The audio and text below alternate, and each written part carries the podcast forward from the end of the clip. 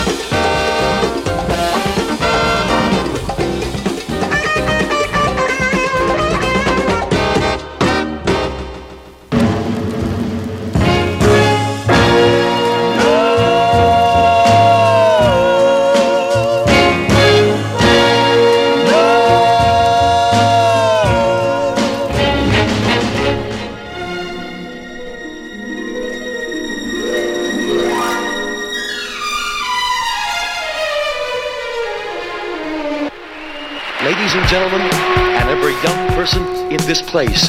I've come to be your friend. I hope that I don't give any one of you the impression that I have all of the answers or that I know it all. Because as far as I went in school was grade 8. I tried going to grade 9, but I beat up the principal, lit some fires and shot some drugs, and they kind of asked me to leave. Huh. I'm going to take you on an experience that you'll never forget and turn you on to a natural high.